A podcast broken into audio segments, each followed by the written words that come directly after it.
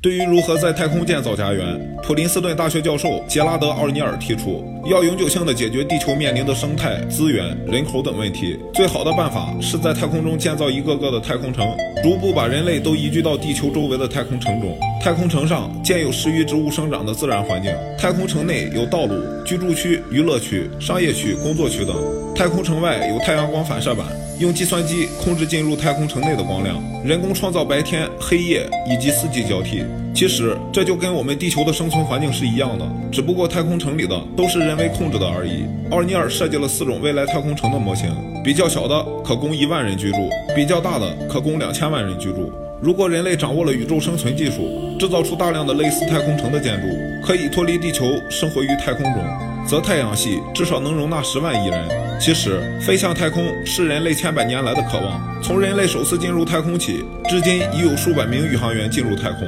随着载人航天技术的发展，走出地球，开辟新的生存空间，也成为人类的重要选择。著名未来学家托夫勒认为，在未来的第四次浪潮中，人类将会越来越认真地考虑迁到其他的星球上面去，并且在那些星球上繁衍生息。你认为我们能够实现殖民太空吗？